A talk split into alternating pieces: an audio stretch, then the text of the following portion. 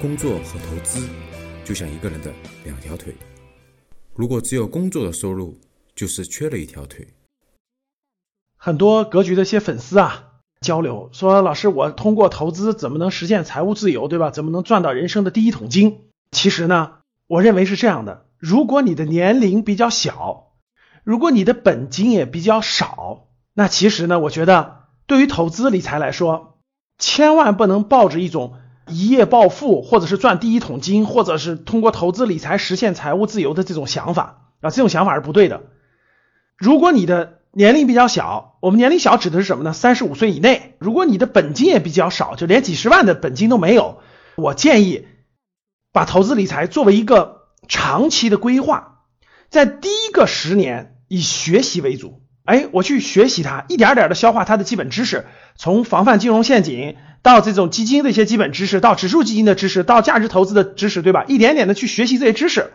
学的过程中，你说一点不做吗？也不行，怎么办？拿点小钱、小资金，按定投的方式去接触它，去摸索它，感受它的涨跌，感受它的变化。这个过程是不可避免的，各位。当你有了这个成长的周期之后，你通过主业上已经赚到了第一桶金，你的年龄和阅历在资本市场上的阅历也增加了，没有十年也有七八年的这种经历啊。那这时候呢？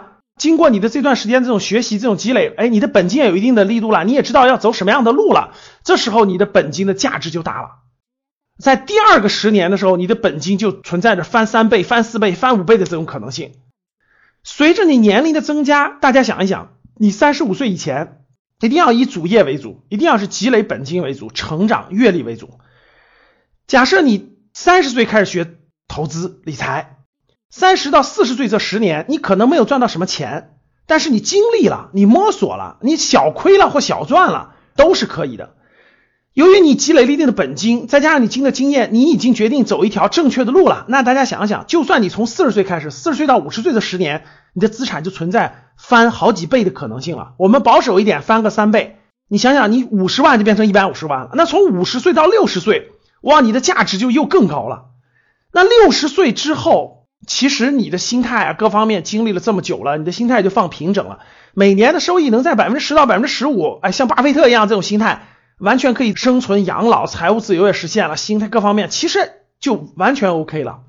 所以各位不要贪，不要急，投资理财不是你本金小、年龄小时候让你获得第一桶金或者让你暴富、让你财务自由的主要途径，它是在你四十岁之后。一直到你八十岁、九十岁，甚至是非常非常重要的途径。所以各位，前期以学习为主，你的最早期的本金都是要通过主业去获得的。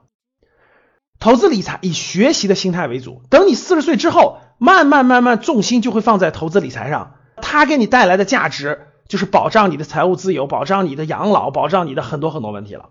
所以各位一定要分清楚顺序。分清楚前后，这就是规划，这就是长远规划，这就是眼光，这也是人和人最大的不同的地方。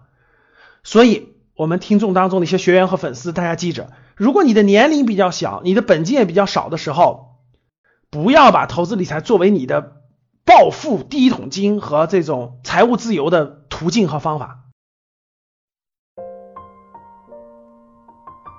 学习投资和理财。帮你走出焦虑，睡觉也能赚钱。听完很多节目后，还是困惑，不知道理财投资怎么入手？是不是之前投资有过亏损的经历？可以与阿康交流，五幺五八八六六二幺，我在微信那里等你。